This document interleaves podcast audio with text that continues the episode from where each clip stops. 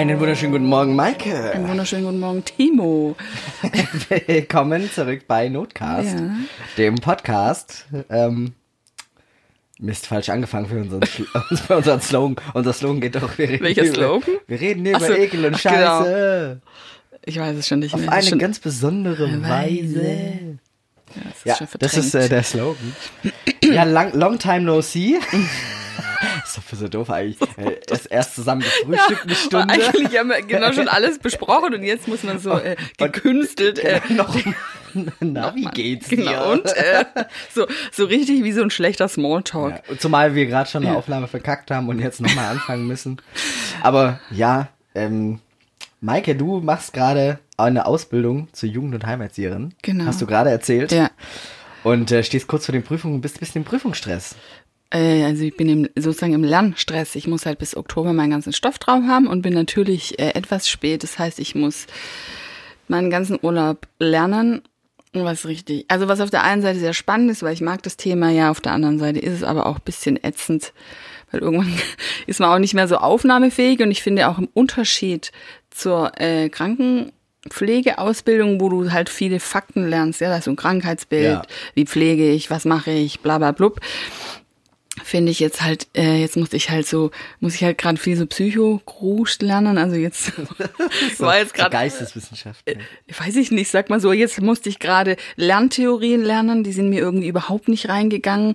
Dann musste ich jetzt, jetzt ging es um äh, Sigmund Freud, den habe ich ja, von denen habe ich schon viel gehört. Ja, da hörst du ja immer diese äh, orale Phase, aber ich konnte nichts damit anfangen. Ich kann übrigens immer noch nichts damit anfangen.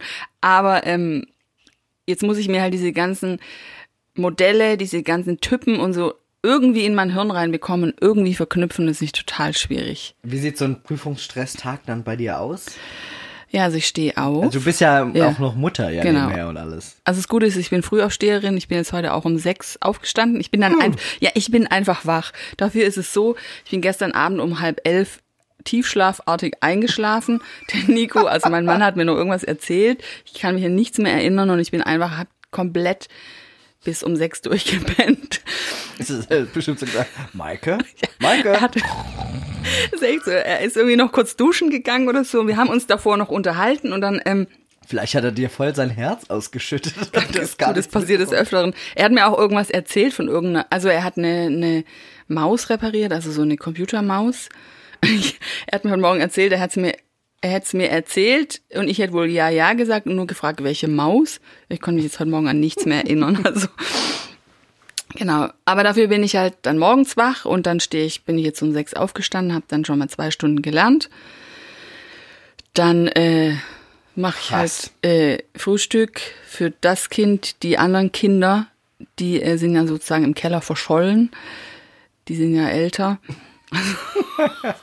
Die Phase hatte ich auch. wo ich Gott in den Keller gezogen bin. War das und bei dann dir auch so? Abgeschottet und meine Welt, ja klar. Also ich kenne aber viele bei denen. Bei meinem Bruder war es auch so. Also es ist ja schon, vor allem jetzt lerne ich ja, ähm, jetzt lerne ich ja diese pädagogischen Sachen, ja, und dann lernst du so, wie so ein Kind sein soll und was es für Kompetenzen haben soll. Und dann denke ich so, okay, scheiße, ja. Ähm, die Kinder zocken viel zu viel oder die sind die ganze Zeit im Keller. Ich sage immer schon, geht mal bitte raus ans Licht, geht mal ein bisschen Vitamin D tanken. Ja, okay, dann gehen sie mal kurz eine halbe Stunde raus. Und Ja, ist doch gut. ja. Ja, jedenfalls, und dann, äh, äh, dann lerne ich halt den ganzen Vormittag bis um 12 Uhr einse. Und wenn ich Glück habe, bin ich fertig mit meinem äh, Pensum für den Tag. Und wenn ich Pech habe, muss ich halt nachmittags und abends nochmal lernen. Und das war jetzt die letzten Tage immer so und das fand ich dann richtig, richtig blöd. Ja. Weil dann irgendwie so, ich würde einfach auch mal gerne rumgammeln und wir haben ja gerade so einen Pool im Garten, da mal so ein bisschen äh, Urlaubsfeeling haben, aber das ist irgendwie halt jetzt gerade nicht. Aber Ja, ich hab's gesehen in deiner Instagram-Story. richtig geil. Also Voll das dicke Ding habt ihr da hingestellt. der ganze Garten ist voll damit. Aber wir, wir gehen halt dieses Jahr nicht in Urlaub aus verschiedensten Gründen. Ähm, hat es aber nicht geklappt und haben gesagt, wir machen einfach äh, zu Hause Urlaub, was ich auch richtig cool finde, weil ich erhole mich echt ich habe keinen Packstress und nichts. Und dann haben wir gesagt, okay, komm, wir holen uns so einen Pool.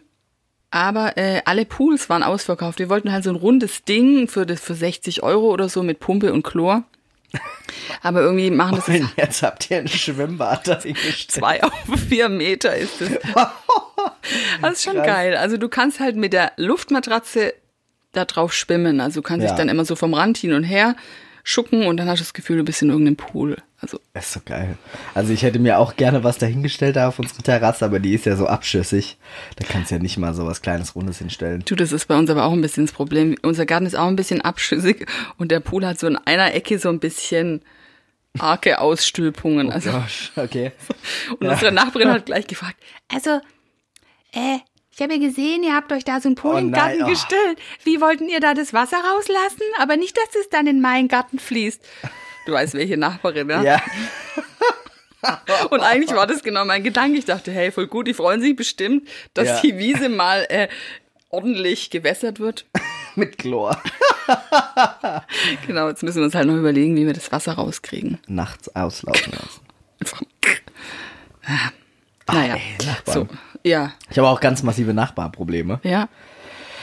Es ist auch wirklich so, ich in letzter Zeit begegne ich einfach, also auch, ich weiß, ich weiß nicht, ob es am Beruf liegt, ja, aber mir begegnen ja schon ganz viel Idioten. Also ich, der, Durf, der Durchlauf an neuen Menschen, die ich kennenlerne, hat sich ja enorm erhöht jetzt. Ja. Meinst du damit es äh, Und mit, man, ja? ja, man trifft natürlich jetzt auf, also die, der Anteil an dummen Menschen in meinem Leben hat sich ja nicht erhöht. Ähm, aber so, weißt du, wenn der Anteil vorher 1% war, man aber jetzt so viele Leute sieht, dann werden es, also verstehst du, dann werden es trotzdem mehr Menschen. Und ich habe dann auch manchmal, also wenn ich heimkomme von der Schicht so, es hat schon Spaß gemacht und alles, ich habe dann keine Nerven mehr so. Ich habe genug erlebt für Ja, den ja. Tag. Ich habe dann gar Brauchst keinen nichts mehr. Konflikt. Kapazität mehr. Ich habe keine Konfliktkapazität mehr.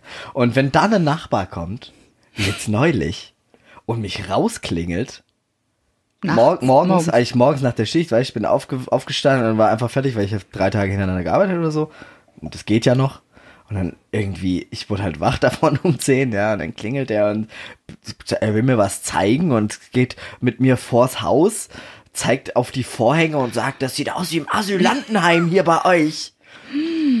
Und ich, ich war, ich, ich habe erst so, ich weiß nicht, ich war so zehn Sekunden im, in Schockfrost, weil ich mir so, ich war halt müde und dachte mir, wie kann dieser Wichser, sorry, aber wie kann man denn wegen sowas seinen Nachbarn rausklingeln und den vors Haus bringen und dem dann, und das waren wirklich, es waren einfach weiße, normale Vorhänge.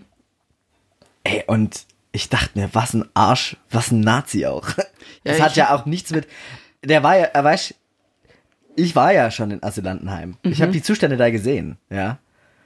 Und das hat, das fand ich so, ich fand es so rassistisch irgendwie. Also Mhm. nicht, also klar, es gibt viel rassistischere Sachen, aber in mein, der erste Nein. Gedanke, der mir durch den Kopf schoss, war, was ein Arsch, was ein Nazi. Und das habe ich ihm dann genauso gesagt.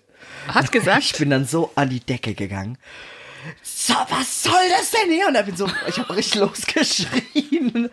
Was soll das? Und wie kann man nur wegen so einer Scheiße jemanden rausklingeln? Haben sie nichts Besseres zu tun? Ich habe den so angeschrien. Ich war so fertig. Okay. Und dann, äh, jetzt weißt du richtig, es ging dann so eine Minute und dann Tür zugeknallt und rein und dachte ich mir nur so, ey, solche Menschen, ey. und jetzt?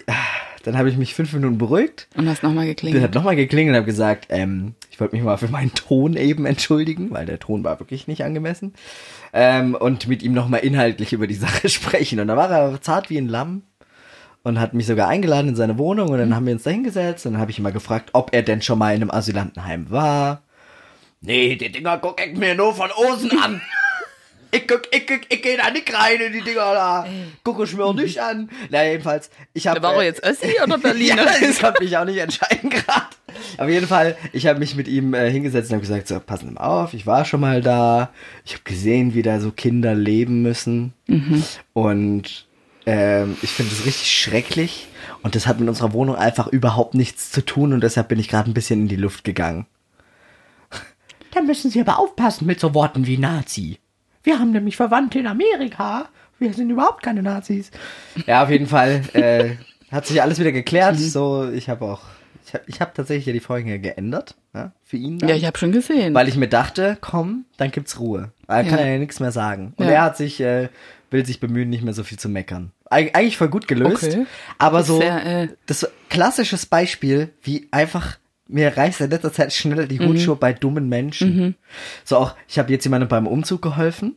Und das war halt ein Haus mit zwölf Stockwerken und zwei Aufzügen, ja, und irgendwie, wir haben da halt die Aufzüge belegt, also zu einen, ja, und wenn da halt irgendein anderer dann im anderen Aufzug auch mal hoch und runter fährt, ist der halt mal schnell für sechs Minuten weg. Bei zwölf Stockwerken, ja, ist halt einfach so. Und während wir da hochfahren, ich, ich bin ja nur Teil des Umzugs gewesen, weißt du, nichts ahnend. Äh, Wir fahren in den sechsten, äh, in den zwölften Stock und im sechsten hält auf einmal der Aufzug. Äh, Die Tür geht auf und ich höre nur von draußen so einen alten Herrn. Sie sind also der Egoist, der hier die Aufzüge belegt. Jetzt aber raus hier! Und der steht dann so da und ich schau den an und ich merke schon innerlich, wie ich hochkoch, weil ich so denk, schon wieder so ein Arschlochmensch. so, weißt das ist ja eigentlich, braucht man keine Sekunde mit diesen Menschen verschwenden, weil die liebt niemand, ja, die haben kein Glück im Leben und die werden einsam sterben. So denke ich ja immer.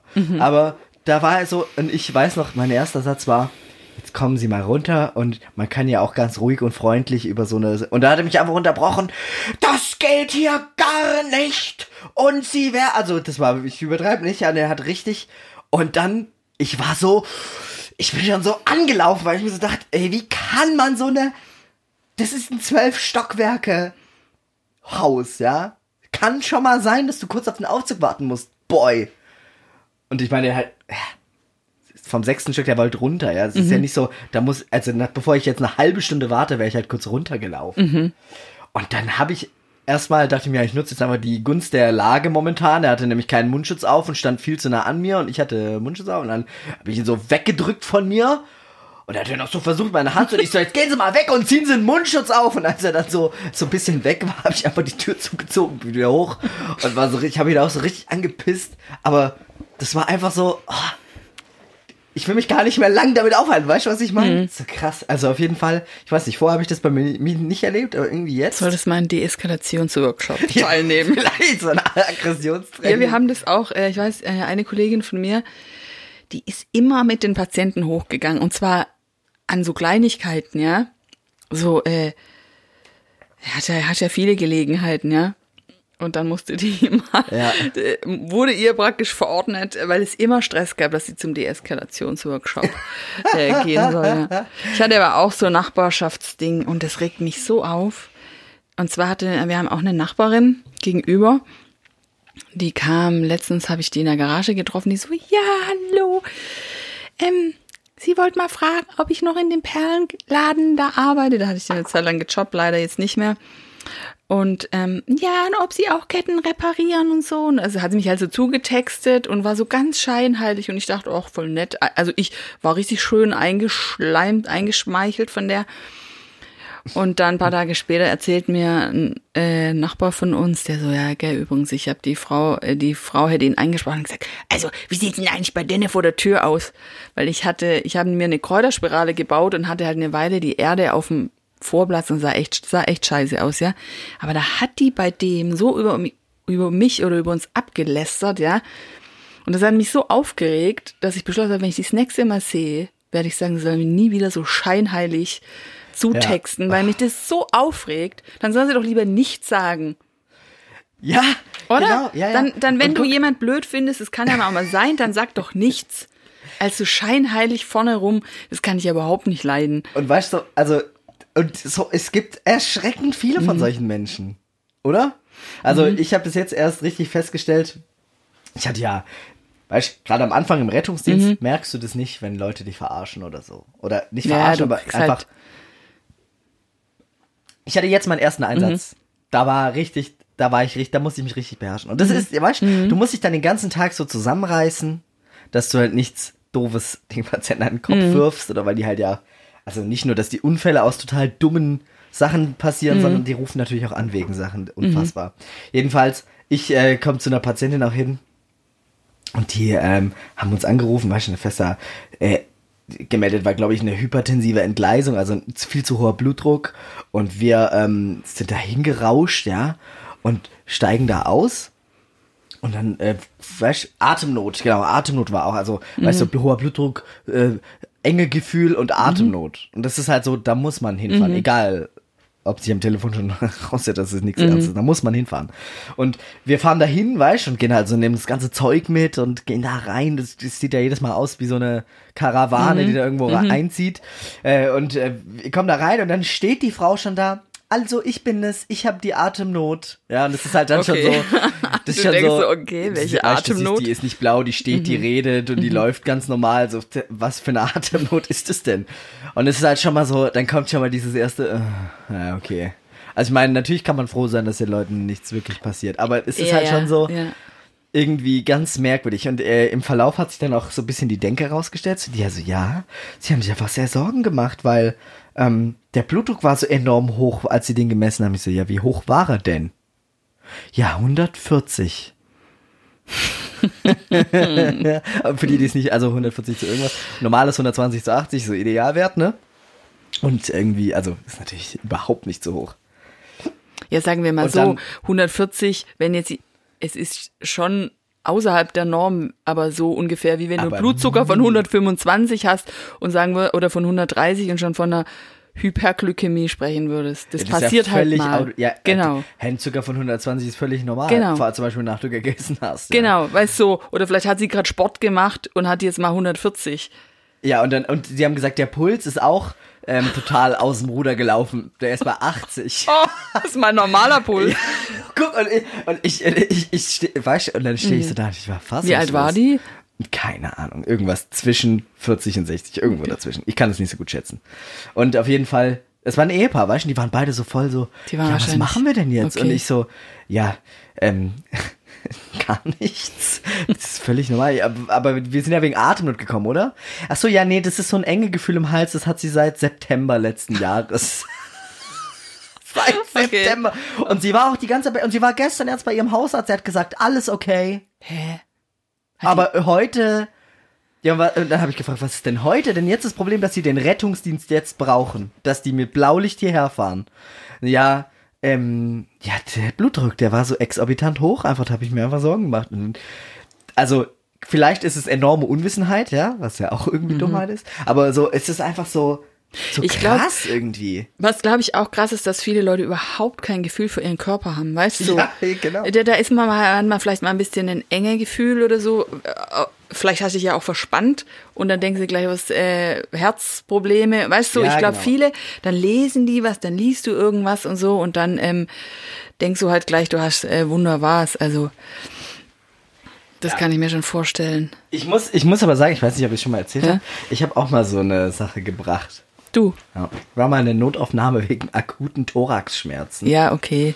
Weil, also es war, glaube ich, echt nur vom, ich war da joggen irgendwie Mhm. und hatte mir irgendeinen Nerv eingeklemmt. Aber es war halt, ich konnte nachts nicht schlafen, Mhm. weil das hat echt richtig gestochen in der Brust.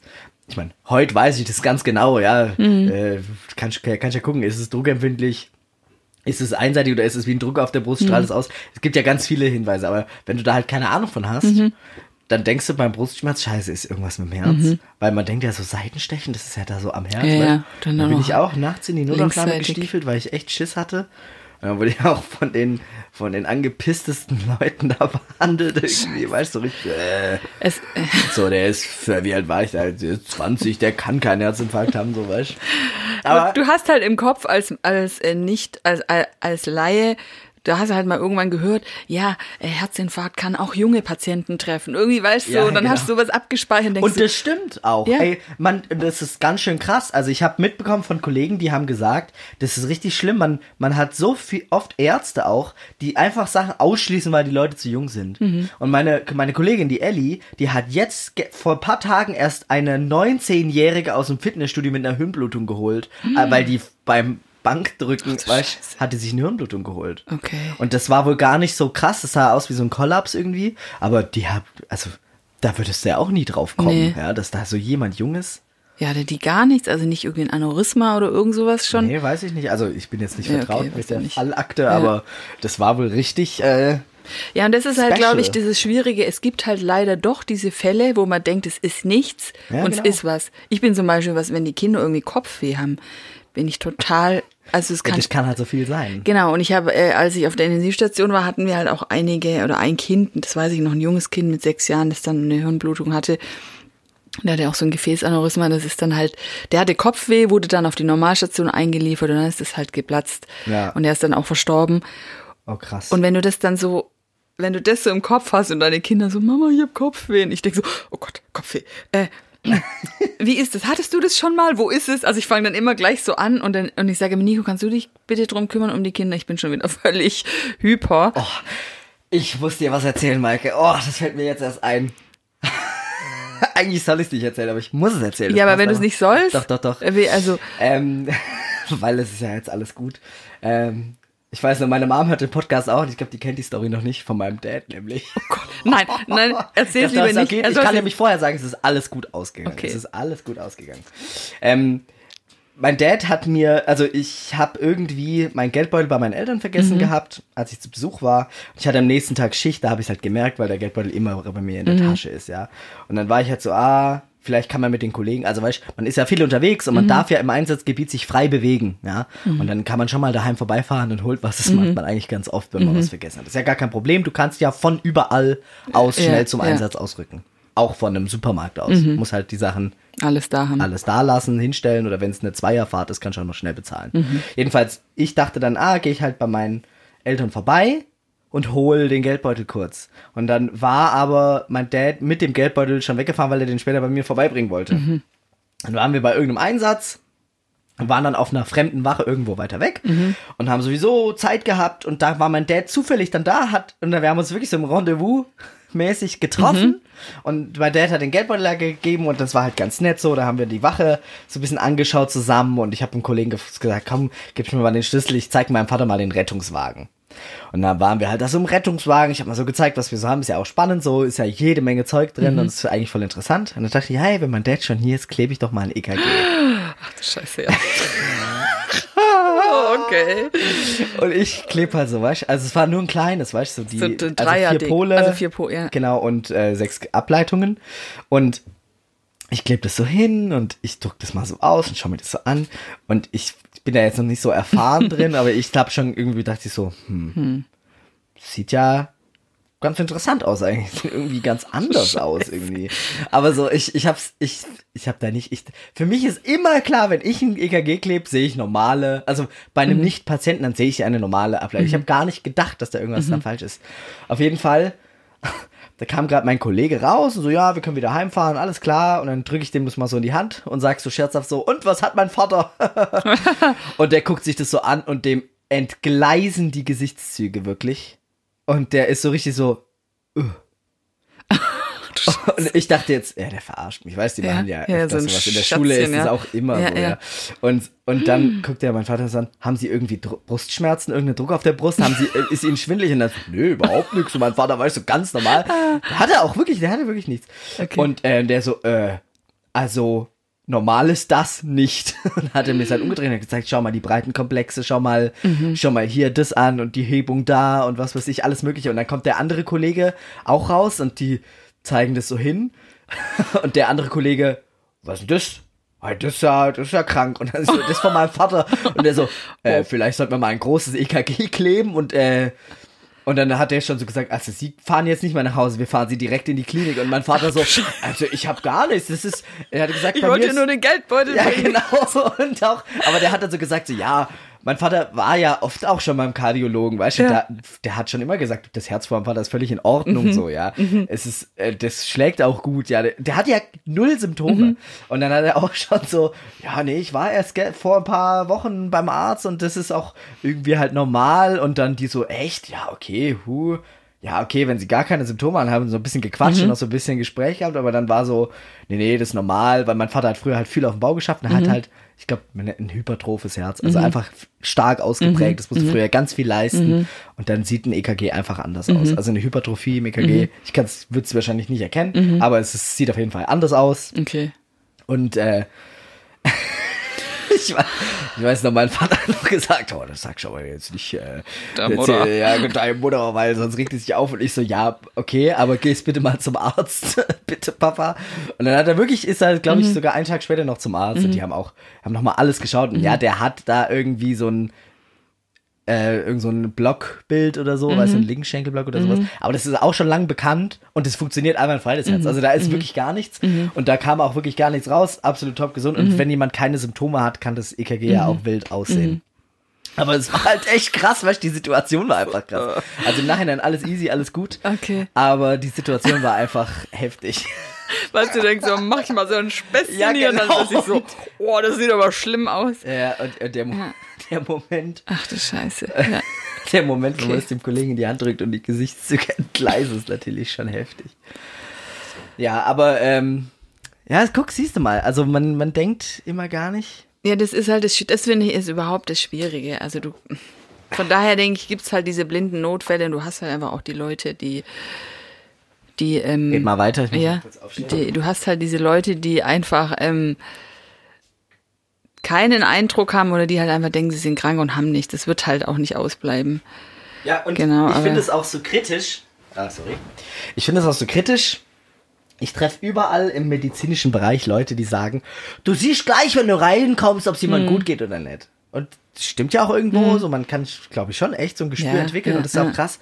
Aber man hört so viel Mhm. von Fällen, wo niemand gecheckt hat, dass es dem gerade schlecht geht. Aber so. ich glaube, im, ja, ich weiß, was, ich weiß genau, was du meinst, aber wahrscheinlich in, im Vergleich ist es trotzdem eine, weißt, ist es ein, ist es doch nicht so viel. Aber ich kenne das auch. Also ich, also jeder kennt so eine Geschichte von so einer Sache, wo ähm, niemand, also ich weiß, wir hatten mal, das ist jetzt, na, jetzt mittelmäßig dramatisch. Wir hatten mal eine junge Patientin, die hatte einfach so, die war vielleicht 17, 16, 17, die hatte so Nackenschmerzen und Verspannung und und ähm, und die, die Mutter hat sie halt ins Krankenhaus gebracht, die lag dann bei uns auf der Inneren und dann hieß es immer, nee, also das ist, das ist halt ein bisschen verspannt und was weiß ich. Und dann weiß ich noch, dann hatten wir mich, dann wurde ich reingeschickt in das Zimmer, ich glaube, ich war noch Schülerin oder ganz frisch examiniert und dann musste ich der, Meningitis. ja, genau. Und dann musste ich der noch ein bisschen den Nacken, und die so, ja, nimm mal ein bisschen Voltarensalbe, schmier ihr mal so ein bisschen den Nacken ein. Und ich kam so rein, so, ja, hallo, äh, ich schmier jetzt noch ein bisschen den Nacken ein. Und die Mutter so zu mir,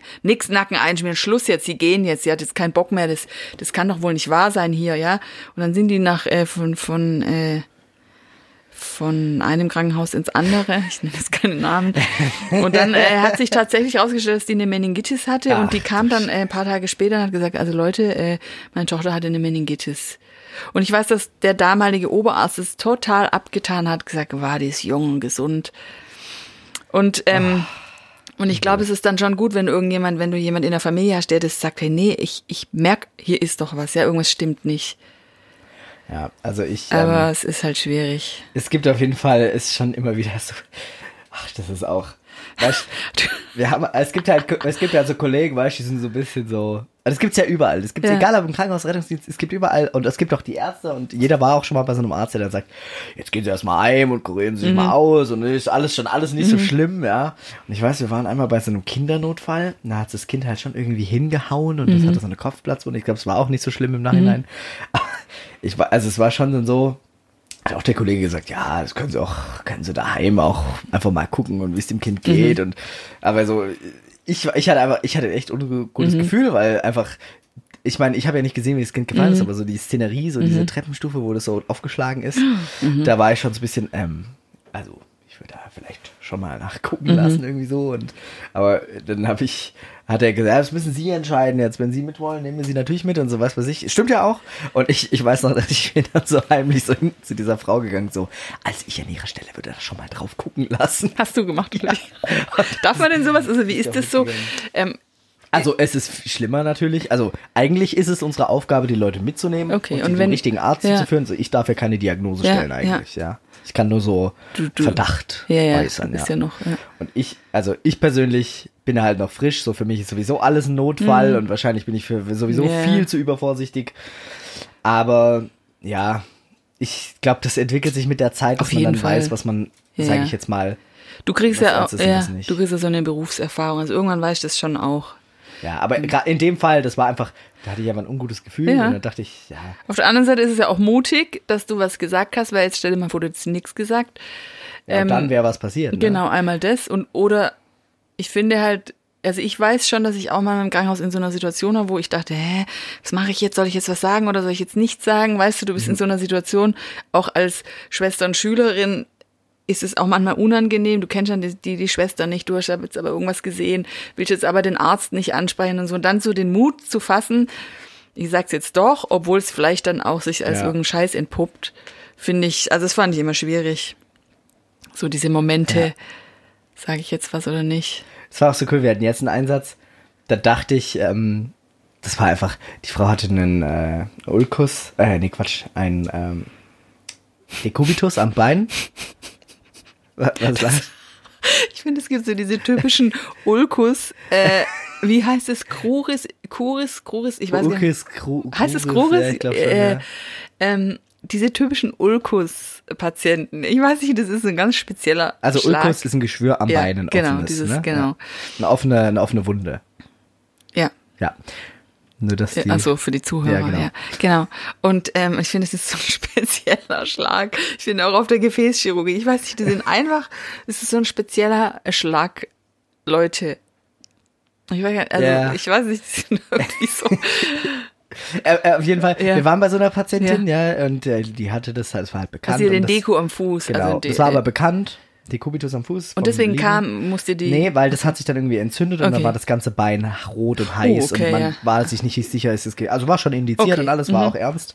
Äh, ist es jetzt ein Gefäßverschluss oder Okay, weißt und, ja, ja. oder ist es die Entzündung? Und ich dachte mir halt, oh krass, voll die Entzündung, die sah auch gar nicht gut aus, die war so ein Mhm. bisschen blass und war so ein bisschen so, hatte so blaue Lippen und ich war schon so, uh, ist die vielleicht schon in einer Sepsis? Mhm. Weil ich hatte das mal gehört irgendwo und dann ähm, habe ich mir das so, weil, weißt du, die Angehörigen waren sowieso und da wollte ich nicht jetzt, hat sie vielleicht eine Sepsis? Weißt du, so ein bisschen Öl ins Feuer gießen. Genau.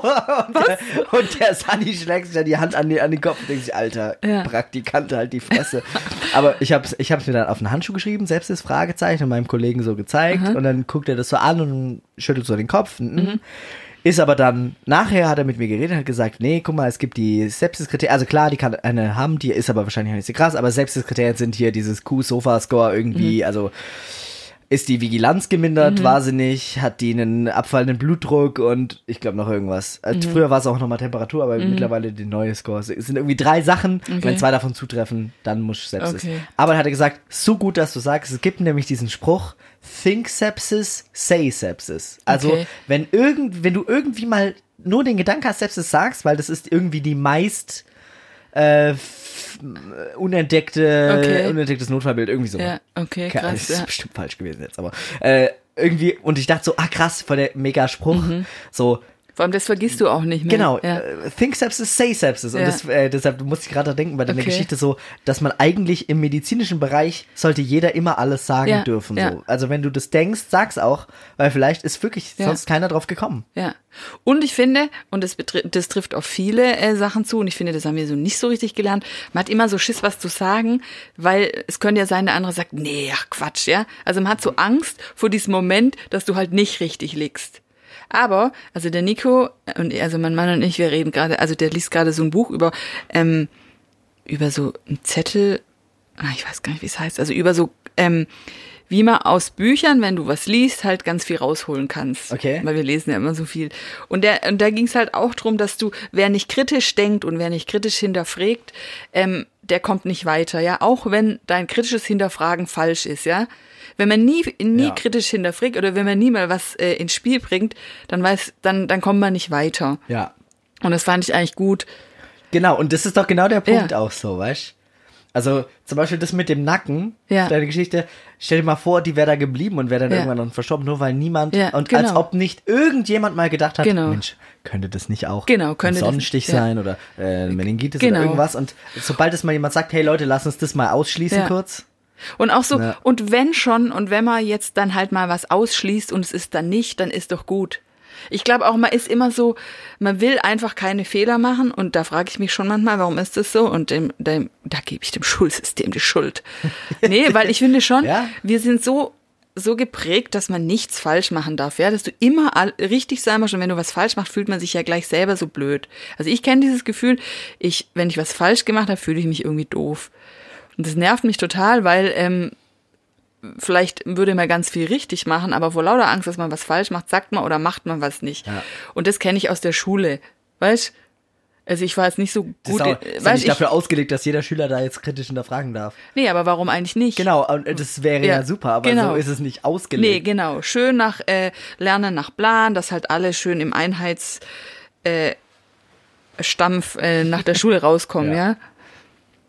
Naja, Krass, ja. Also ich Ja. finde, das Kommunikation ist, glaube ich, mit eins der größten Probleme Ja. so in diesem ganzen Bereich. da habe ich jetzt auch gelernt. Die äh, Schulz von Thun, das Kommunikationsmodell. ja, das musste ich auch Muss ich lernen. auch lernen? Ja, du klar. kannst jetzt bitte mal nur für Und mich nochmal wiederholen. Ja, Watzlawick. Heute habe ich mit Nico erst, da hat er mir, pass auf, da hat er mir diesen, nachdem ich gestern eingeschlafen bin, hat er mir heute Morgen diesen, diesen Spruch geschickt. Man kann nicht nicht kommunizieren, kommt davon was. Ja, das ist auch, Re aber hier hat er geschrieben, Reden ist Silber, Schweigen ist nach Paul Watzlawicks Kommunikationstheorie immer noch Kommunikation und damit Reden und damit Silber, leiseres Silber.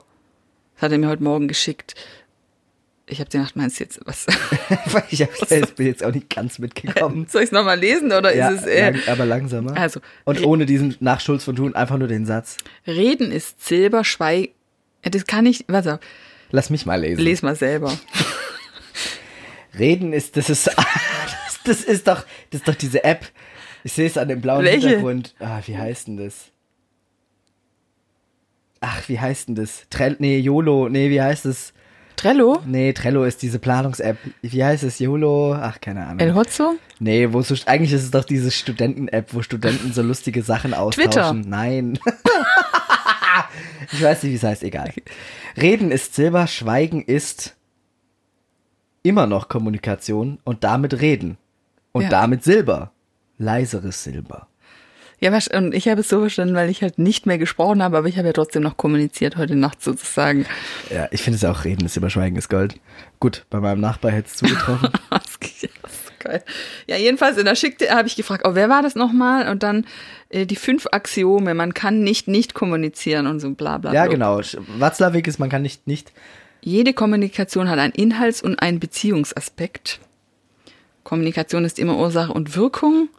Menschliche Kommunikation bedient sich analoger und digitaler Modalitäten. Oh, solche Sätze, ich hasse das Ja. irgendwie. Das ist so, hä? Aber das muss, das müssen wir auch lernen, genau diese Sätze. Und es gibt aber auch dieses Modell, dieses Vier-Ohren-Modell. Mhm. Ja, genau. Und das ist halt auch mega. Also die Beziehungsebene, Denn die das, die, das Sachebene. Selbst, Sachebene, das, ähm, die Offenbar, diese Offenba Selbstoffenbarung, Selbstoffenbarung und äh, ähm, die Appellebene. Die Appellebene. Genau. Und das alles immer alles enthält. Ja. Aber ich finde, das ist voll wichtig, sowas zu wissen. Also man, das kann einem echt helfen. ja. Vor allem halt, wenn man, man ist ja oft schnell, wie du jetzt, um den Kreis zu schließen, wie du ja vorher gesagt hast, man ist halt schnell manchmal auf 180. Ja. Würde man mal jetzt kurz in Ruhe sagen, okay, jetzt warte mal, was will er mir eigentlich sagen, was verstehe ich jetzt, ja, ähm, würde man vielleicht manchmal nicht so schnell hochgehen. Ja, also ich, ähm, ich, mir war auch klar, ich habe ja mal so ein Buch gelesen, wie man Freunde gewinnt, kann ich nur empfehlen. Hat's geklappt? Und ich bin dann rüber und dachte mir, ich muss den jetzt auf meine Seite kriegen, sonst habe ich Ja. für immer Stress mit den Ja. Nachbarn, weißt du? Sehr hab's schlau. Also ich weiß, er hört den Podcast nicht, deshalb kann ich ja offen reden. Und ich habe richtig, bin richtig hin, habe richtig Strategie. Also Nummer eins, den Namen nennen, weißt du, so, hallo Herr so und so. Ähm, erstmal, mir tut's leid, ich habe einen Fehler gemacht, fertig. Mhm. Nicht das Wort aber verwenden, das habe ich gar nicht verwendet. Ich, ich versuche es auch nicht zu verwenden, Mhm. aber oder jedoch. Jedoch, Sie haben auch einen Fehler Genau, sowas niemals sagen und dann immer anfangen mit dem, was das Gegenüber will. Und dann habe ich angefangen, Sie wollen doch wahrscheinlich, dass es hier ordentlich aussieht. Sie sind schon lange in Mhm. diesem Haus und Sie haben den Aufbau des Hauses mitbekommen. Die sind aus dem Nicken und ja, und ich fühle mich gerade so verstanden, gar nicht mehr rausgekommen. Das war richtig Ja, krass, werdet das mit noch Best anzusehen. Friends. Ich Das war wirklich, kommen. Mhm. der ist seitdem ist der so freundlich zu mir, ist unfassbar. Ähm, und ich habe dann wirklich gesagt, ja, und ich verstehe, dass dass ihnen das Bild nach außen wichtig ist nach, und das möchte ich auch unterstützen. Und da waren die, oh, genau, das richtig, genau, ja. Und da waren sie, dann sich richtig überschlagen in ihrem Zustimmen. Aber es ist halt äh, echt, wenn du diese Regeln beachtest Ja. der Kommunikation Ja. und das ist ja nicht geheuchelt. Nee. Du kannst Einfach deine Aufmerksamkeit Ja. mal darauf lenken, was das. Gegenüber möchte. Und ich habe es ja ausgesprochen, einfach nur, dass sie wissen, dass ich verstehe, was sie wollen. Mhm. Und dann habe ich ihnen zu verstehen gegeben, ich möchte das auch. Deshalb habe ich angefangen hier das und das zu ändern, das und das zu machen. Leider sind wir noch nicht bis zum Schneiden der Hecke und zum Waschen dem Staub hinter der Waschmaschine vorgestoßen. Ganz viel haben wir aber schon gemacht. Und ähm, ja, das andere kommt dann auch noch irgendwann. Und dann so, ah, das wussten wir ja gar nicht. Und Ne? Aber weißt du, äh, wie schlau gemacht, so weißt? Aber, Ich will auch ihre. aber das, Ziele. das Ding ist halt, dass man das nicht immer schafft. Ich weiß nicht, kennst du das auch, wenn du schon, also wenn du schon auf 180 bist, dann Ja. nochmal zurückzugehen, dann hat man auch gar keinen Bock mehr, ja. Ich Ja. weiß mal, zu mir hat mal ein Patient gesagt, und zwar hat er irgendwie ausgemacht mit irgendjemand, das habe ich aber nicht mitgekriegt, dass er, ähm, dass man ihm die Schlaftablette auf den Tisch, aufs Nachttischchen stellt und er nimmt sie sich oder nicht. Und dann habe ich als motivierte Jungschwester, ich so, nee, das geht aber nicht. Ich, ich weiß ja dann nicht, ob sie sie genommen haben oder nicht.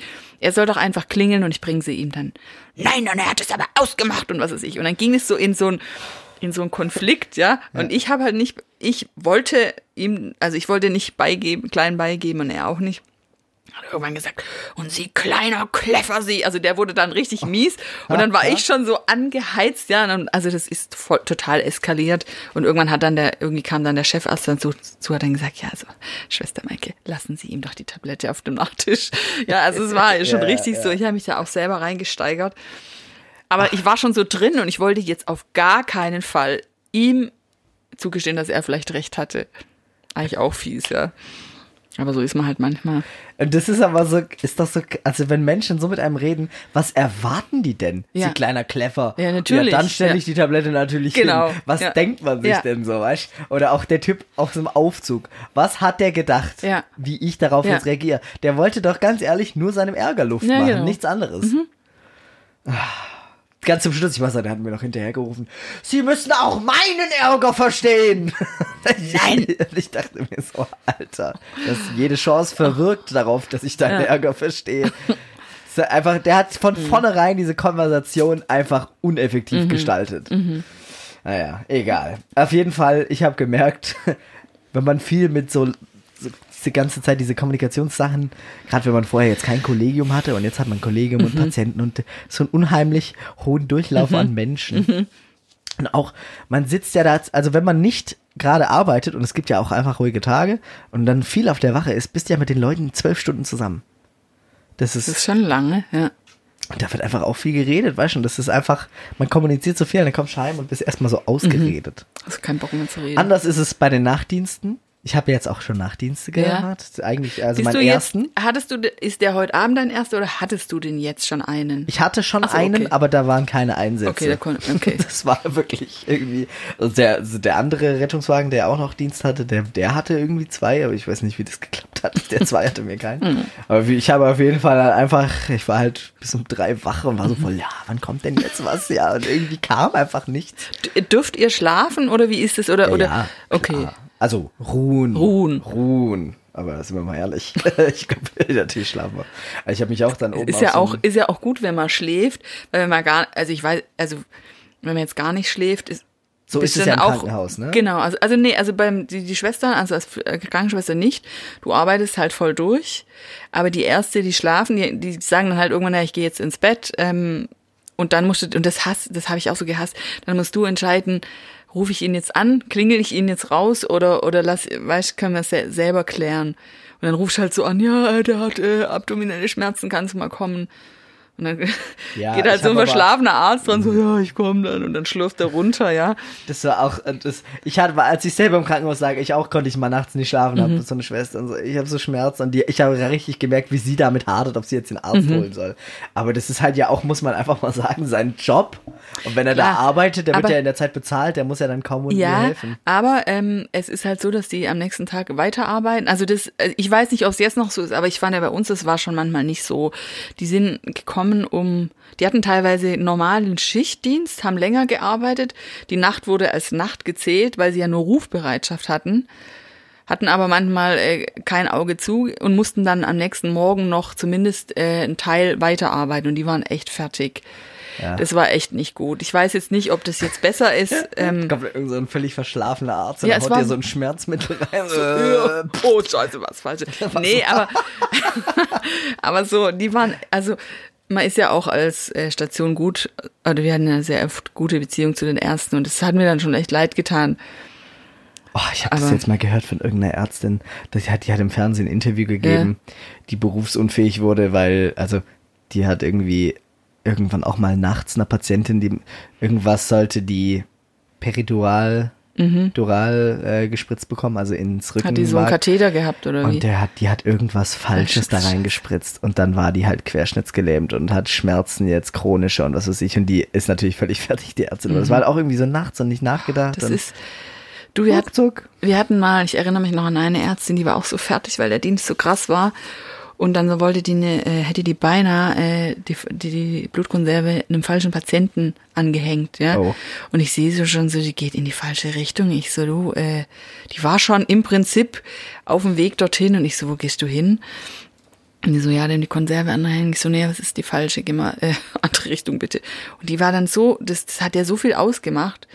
Weil sie, also vor allem, Ja. das, das war, ich weiß gar nicht, ob das jetzt ein ansprechbarer Patient gewesen war, der dann gesagt hat, nee, ich krieg nichts, aber trotzdem so dieses Gefühl, ähm, unter Umständen wäre das jetzt echt scheiße gewesen. Also, aber die war einfach überarbeitet und überfordert, ja. Ja, da gibt's aber viele Berichte auch, dass es echt schlimm ist. In, also das ist echt Zustände, das ist auch nochmal krass. Naja, also ich hoffe, ich hoffe, ich hoffe, es ändert sich mal was im Gesundheitssystem. Aber, Wobei, äh, also ich muss ja sagen, so, wenn ich das so höre aus dem Krankenhaus, da haben wir im Rettungsdienst, klar, wir arbeiten halt viel länger Ja. Mhm. als jetzt, sage ich jetzt mal, die Schwestern. Aber die Intensität auf so einer Station ist schon auch krass. Also da bist du ja froh, wenn du mal hinsitzen Mhm. kannst irgendwie, ja. Und im Rettungsdienst ist es schon, da ist halt das, die Anstrengung kommt da aus was anderem. Das ist aus diesem totalem Ruhe und Warten. ein totales Hoch wahrscheinlich. ja. jetzt los, tatü, tata, Ja. wam und dann machen und tragen und tun und schwitzen, vor allem jetzt gerade bei Mhm. den Temperaturen und dann kommst zurück und erstmal wieder voll nach unten und dann okay und dann äh, was war das gerade und dann Mhm. pam wieder doch hoch und so das ist glaube ich die Anstrengung die daher kommt und das halt zwölf Stunden Mhm. aber so es ist nicht so dass du immer auf Achse Mhm. bist so und das genieße ich ganz arg und dadurch geht die Zeit auch einfach langsamer rum Mhm. muss man auch sagen so im Krankenhaus das hat sich teilweise echt angefühlt als wäre ich drei Stunden da gewesen und schon war es wieder vorbei Mhm. teilweise und irgendwie ja also ist, ich glaube, man, man ist, man will das beides nicht missen, so, weißt Also, ich glaube, es gibt bei beidem seine Vorteile. Ich gehe jetzt bald wieder ins Praktikum. Ja, ich wo? fange Welche äh, nächste Woche, Montag, fange Hä? ich an, Notaufnahme. Ah, oh ja, das ist, also das, Warst du mal in der Notaufnahme? nee, ich war leider nie in der Notaufnahme. Ich war dafür auf, äh, warte mal, wie war denn das? Du warst intensiv, ne? Ich war intensiv und OP, deswegen nicht in Anästhesie und Notaufnahme irgendwie so. Also eins von beiden. äh, Ja, ich glaube entweder Notaufnahme oder Intensivstation. ja, Und ich war damals dann auf Intensiv. auf jeden Fall freue ich mich da auch schon. Ah, das ist, glaube ich, auch cool. Eine, eine, eine Kollegin von mir hat auch, die hat in der Notaufnahme gearbeitet und die hat auch gesagt, es ist so krass. Also du hast halt diese normalen Fälle, weißt du, so, du hast schon auch ein großes Spektrum und dann hast du halt auch mal ein Polytrauma, das du da im Schockraum äh, bearbeiten musst und da hat sie gemeint, boah, da ist ja dann schon auch die Düse gegangen, so. Klar. Äh. Hey, das ist auch, mal, das ist auch bei mir jetzt noch so. Also klar, so Notfallsituationen, die werden schon easier, wenn du die ganze Zeit Mhm. damit zu tun hast. Aber es gibt schon immer so einen krassen Unterschied Mhm. zwischen dem normalen Durchsatz, den du so hast, so die normalen Notfälle. Mhm. Also äh, nicht falsch verstehen, so ein Schlaganfall oder ein Herzinfarkt ist ein schlimmes Notfallbild und das ist lebensbedrohlich, muss man machen. Aber das macht man halt so oft. Mhm. Ja. Da ist schon echt klar, was Ja. so passiert. So, Ja. ja, okay, der kommt jetzt auf den Tragestuhl, darf nicht mehr laufen und dann in den Rettungswagen und fährt dahin. Und das ist aber ganz was anderes als diese Notfälle, wo du, sage ich jetzt mal, ganz viel machen musst. Mhm. Also wo du noch, wo du richtig, wo du erstmal einen Überblick dir verschaffen musst oder sowas. Also, Ich habe auch, äh, wo ist jetzt, wo war, wie hieß der Ort, wo diese Riesenexplosion war? In äh, Be ach, äh, äh, bei, bei Beirut. Beirut. Bei, ja.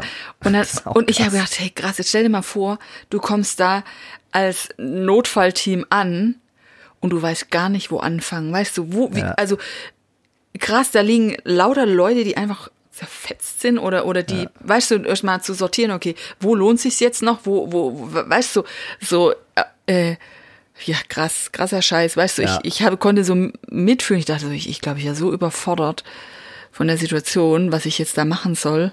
Ja. Also da muss man, glaube ich, schon echt, weiß nicht.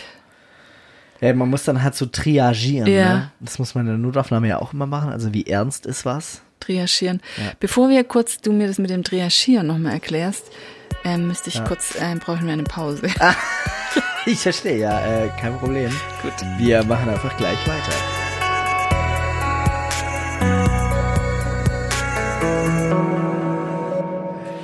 Ja, äh, So, Ding Dong, zurück wir zu wieder. mir. Also, Also jetzt jetzt. Äh, Und wie viel war's?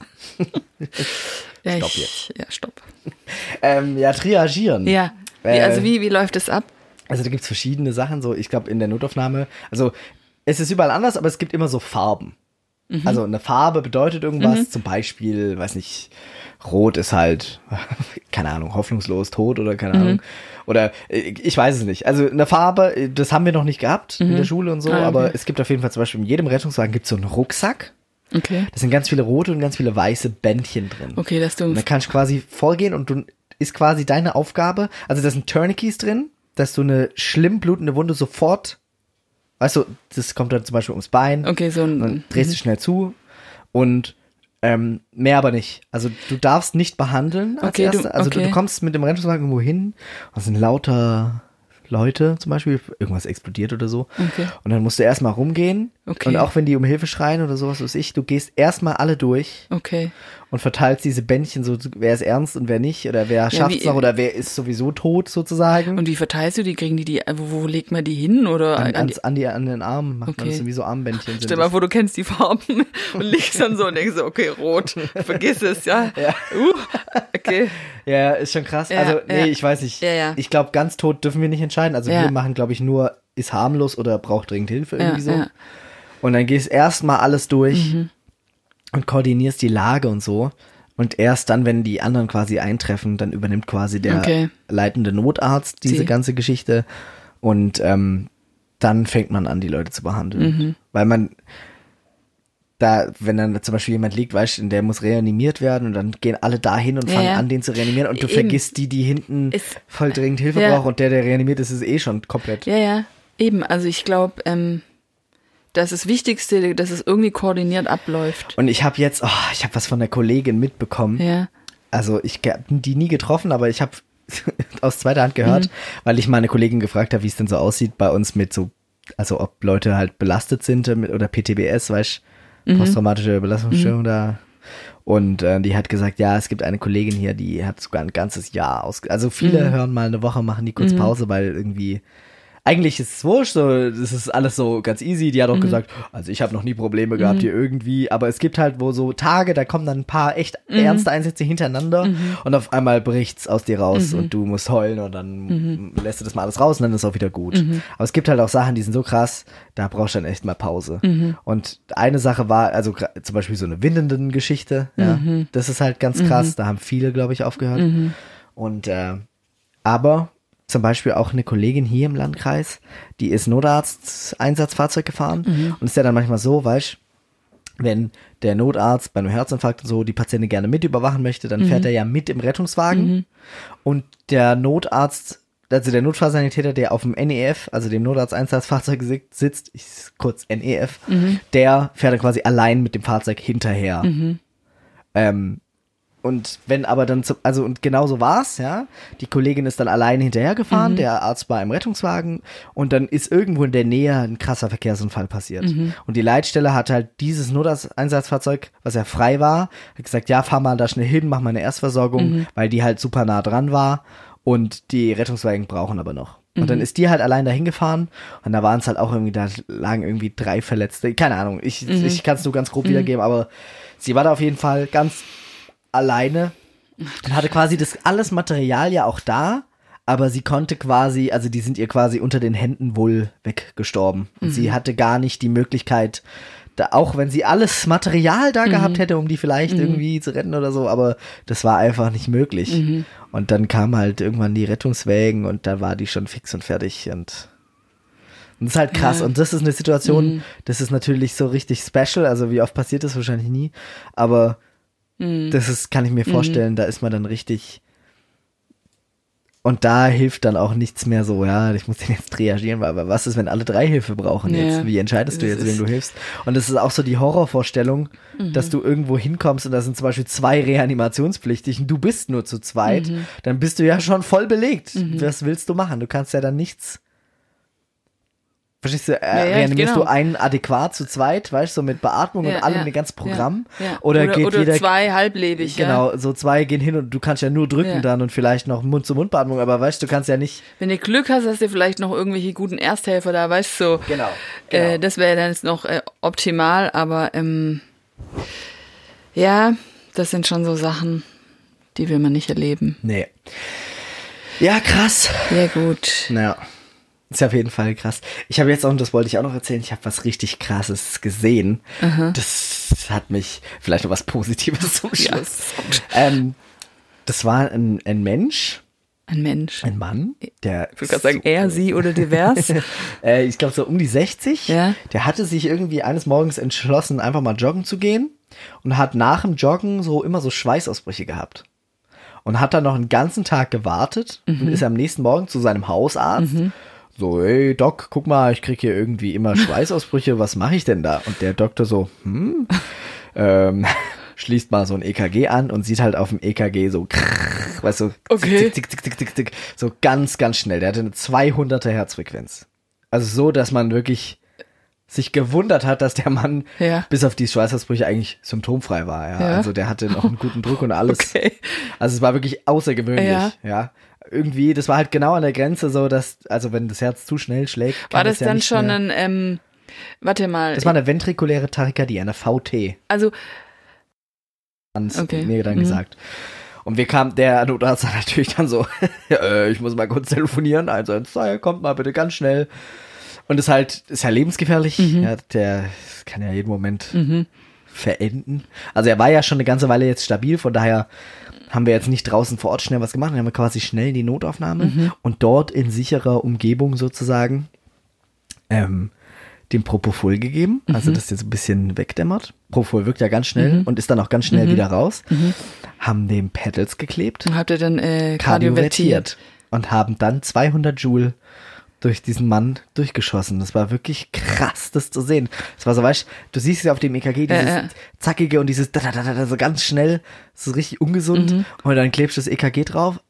Der Arzt drückt den Knopf Und dann, und der ganze Mensch so, ich weiß nicht, ob du das mal gesehen ja, hast. ich hab's gesehen, ja. so, ja. so ja, richtig, Ja, wie im Film. Ja. Ja. und dann ist schon krass. Ja. und dann wacht er irgendwann so wieder auf und so, ah, na, alles gut, irgendwie so, ja, und du hast halt wirklich, bei dem Schock hast gesehen, pam, der Schock geht durch die Menschen durch und das EKG-Bild so, pah, jetzt macht so eine riesen Zacke und dann ist das wieder ganz normal. ist eigentlich schon krass. Das war so faszinierend. Das ist echt allem, faszinierend. Also klar, das sah martialisch aus, aber man hat ihm eigentlich ganz einfach ultra Total. geholfen. Und er ja. hat's ja nicht mal mitgekriegt. Der hat es so. nicht mal mitbekommen.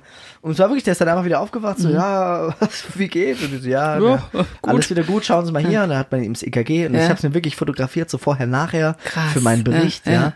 Und das war echt krass. Also das war wirklich, da war ich so beeindruckt Mhm. von moderner Medizin. So, weißt der hatte einfach ein Problem mit seinem Herz, dann kannst da einmal das Herz resetten und dann fängt es wieder an, normal zu schlagen. Das ist schon krass. Das war wirklich krass. Und das muss wohl so gewesen sein, der hat halt gejoggt und irgendwie, es gibt ja beim Herzschlag so eine Phase, das nennt man irgendwie vulnerable Phase. Also es kann sein, dass sich in der, im Ventrikel, also im Hauptteil des Herzens, in, in der Kammer, dass sich das irgendeine Muskelzelle von sich aus einfach anfängt, einen Reiz zu produzieren. Okay. Und es kann auch passieren, ja, aber wenn es in dieser vulnerablen Phase, also in dieser verwundbaren Moment des Herzschlags passiert, dann kann es sein, dass das entsteht. Okay. Dass quasi das von selber immer wieder sich wieder im Kreis erregt. So, da, da, da, da, da, immer wieder halt. Und das ist bei dem passiert irgendwie. Und da war der dann einfach so. Das ist fast krass. Der hat nichts gespürt, außer nur so ein Oh, ich hab da so Schweißausbrüche. Ja, das ist halt das Adrenalin, was ja die ganze Zeit ausgeschüttet wird. Aber weißt du, normalerweise, das kann sein, dass diese Menschen ja, oh, komplett Kreislaufstillstand haben, weißt du, Ja. dass die reanimiert werden Schon müssen. krass. Wäre mal interessant, warum das nicht so war bei dem. Das war halt wahrscheinlich gerade noch drunter irgendwie. Okay, wahrscheinlich, ja. Und ich meine, ähm, das ist so schnell, klar, das äh, da hängt ja noch an vielen anderen Faktoren, wie ob da jetzt Blut ausgeworfen Mhm. wird noch aus dem Herz. Und wenn es zu schnell ist, klar, geht es nicht mehr. Aber vielleicht, weiß nicht. Keine Ahnung. I don't know. Wir wissen es nicht. Faszinierend, tolle Geschichte. Ja. Der ist auf jeden Fall dann wieder entspannt heimgegangen, der Mann. also nicht am selben Tag, so ich, die haben ihn Ja. schon noch beobachtet. Aber das war krass zu sehen. Krass, das war ja. richtig, da hat man richtig einfach jemandem das Leben Ja. gerettet. Auch so, das muss man ja einfach mal so sagen, ja. Ist ja auch mal schön. Voll krass. Ja, es gibt ja viele. Ich glaube, man muss auch aufpassen, dass man nicht immer nur das, also, man sieht, also diese negativen Sachen sind halt sehr einprägsam, Ja. aber wie oft auch was gut geht und wie viel man machen kann mit allen möglichen Dingen ist ja schon, ist ja, Ja. schon extrem, also sehr, sehr fortschrittlich. Halla, gut. Gut. Ich glaube, wir sind schon über der Zeit, hä? Ja. Ich weiß nicht, hast du auf die Uhr geschaut? Ich habe auch keine Ahnung. Ich weiß auch wir gar nicht, wann wir angefangen haben. Nee, ähm, aber ist auf jeden Fall eine super Folge gewesen heute. Es ging ganz viel um Kommunikation. So müssen wir das irgendwie auch nennen, die Folge. Äh, was, wie, warte, Watzlawick, genau. ja, nennen Sie, Was soll ich denn nur Schulz von tun? das ist gut. Das ist vor allem für mich jetzt auch gut, weil ich das jetzt verinnerliche, weil ich muss ja irgendwelche äh, Verknüpfungen herstellen. Also, Genau. ähm, Das ist auch für mich Ähm. positiv. Ja, dann, äh, Redendes Silber, wir nennen es Redendes Silberschweigen ist Watzlawick oder so. genau sowas. Ah ja, na mal schauen. Gut, Gut, dann, dann- verabschieden wir uns. Ja. Haben wir irgendeine so eine klassische Verabschiedung für Notcast eigentlich? Ähm, ich kann mich überhaupt nicht mehr erinnern. Hatten wir irgendwas? Tschüssikowski war. Schirembel, glaube ich, oder? Achso, stimmt. Ja. Ich glaub, Schirem, Komm, ich hol ihn mal. Das muss auch mal wieder her. Den hast du ja mitgebracht damals. Ja. So Zopfsalat noch. Ah, Guck mal, die stehen doch jetzt alle hier. Da. Ah, da ist er. Das Alle Medizinsachen. dicke Ding. Ich, ich frag dich. Du sitzt am richtigen Ende des Buches. So ist es. Ähm, warte mal, wie war es nochmal? Musst Ähm, blättern, ich sag dann Stopp. okay. Moment, Moment, Moment. Stopp. Wo ist der Finger gelandet? Oh, das, äh, okay. Eine Pyramidenbahn zeichnen. Was? Eine Pyramidenbahn zeichnen? Pyra ja, Pyramidenbahn zeichnen. Also ich fange jetzt, ich schätze jetzt einfach mal, was ich denke, was es ist. Vielleicht ist es sowas, um den neurologischen Status eines Patienten abzuchecken, soll der mal so eine Pyramidenbahn zeichnen. Und dann kann man gucken, wenn er das gut hinbekommt, dann ist er vielleicht neurologisch gut da. Das ist jetzt mein Tipp, den ich abgebe. Also Pyramidenbahn zeichnen, Pyramidal Science, neurologisch, Sym neurologisches Symptom, die bei Läsion des e- ersten motorischen Neurons, in Klammer Pyramidenbahn, auftreten, vor allem pathologische Mitbewegung oder ein erschöpflicher, ein erschöpfl erschöpflicher Klonus, Vergleichreflexe. Hast du jetzt irgendwas verstanden? Nee. Aber hey, Also ich- neurologisch war nicht Ja, so genau. weg. Und ich glaube, äh, ist es nicht dieses mit dem Zehen, wenn du praktisch äh, an der an der Das heißt. Basinski-Zeichen. Genau, also so hätte ich das jetzt mal ein, eingeordnet, aber Ach, heißt es Pyramidenbahn zeichnen oder Pyramidenbahn zeichen? oh, Pyramidenbahn. Pyramidenbahnzeichen. Ja, dann ist es so wie das Basinski-Zeichen, also an der Fußkante runter und das geht quasi nicht. Also was ist, es- der Reflex ist, dass der Fuß nach oben geht und wenn man es andersrum macht, dann stimmt Ja, das neurologisch irg- nicht. irgendwie so. Ja, doch hier, guck mal, hier steht's doch. Ja, sehr gut. Pyramidenbahnzeichen, Doppelpunkt, Babinski-Zeichen 1. Ach, das, das ist das. Das ist tatsächlich, das guck mal, das Boah. ist dieses Bild. Ach, krass. Das Krass. hast du gut gemacht. Ja, Also, ja. ja. Ja, immerhin in die richtige. Immerhin, ähm, ja. Immerhin schon mal neurologisch eingestuft. Und dann Basinski-Zeichen gekannt. ja, Basinski haben oder Babinski? Nee, warte mal. Basins, Basins, Barsinski. aber hier steht, Babinski? ja, hier steht es Babinski. Jetzt schauen Oh. wir mal, jetzt gucken wir mal kurz nach, ob du es dir falsch gemerkt hast oder ja, nee, ich. nee, es äh, ist Babinski. Ich glaube, was hast du gesagt? Barsinski. Ja, das ist schon so viel schöne. Oh, oh, die ekligen die Bilder. ekligen Bilder. Naja, ähm, Aber hatten wir so in der Schule, haben wir sogar alle an uns gegenseitig ausprobiert. Aber, ich find's nicht. ja. Gut. Ja, dann beenden Ach wir ja, das. beenden wir das das. war das offizielle. Ende. Genau. Also dann auf jeden Fall Tschüss und guten Tag. Warte, Tschüss und äh, Äh, ähm, Prost. Prost.